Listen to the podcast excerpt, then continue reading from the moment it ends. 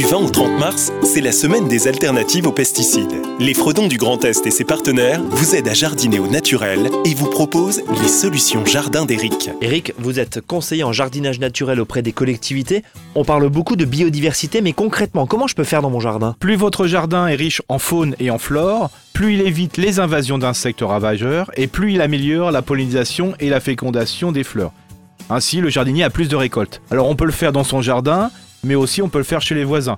On peut ainsi le sensibiliser à ce sujet. Alors, le jardinier, comment il peut favoriser ces différents habitats? Bah, ça peut être un tas de branches, rangées ou pas, un tas de pierres, rangées aussi ou pas, une haie champêtre avec des espèces sauvages ou horticoles. Ça permet d'attirer quels auxiliaires Alors, bien sûr, les insectes, les petits rongeurs, mais aussi les oiseaux. Ah, ils vont manger les pucerons, les limaces, les chenilles, papillons ravageurs et ainsi de suite. Alors, on peut penser aussi aux zones humides, permanentes ou temporaires. C'est quoi, c'est une mare? Oui, ça peut être une mare, mais ça peut être un, un fossé temporaire. Alors, il faut savoir qu'une mare, ça va attirer des crapauds, des grenouilles. Ces auxiliaires sont vraiment mangeurs de limaces. Alors un dernier point qui est très important, ce sont les chauves-souris. Ce sont également des auxiliaires très très utiles. On peut favoriser leur présence en mettant des refuges ou les accepter dans son grenier. Merci Eric.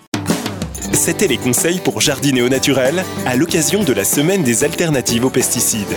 Ateliers, conférences, projections de films, retrouvez le programme complet sur sap-grandest.fr.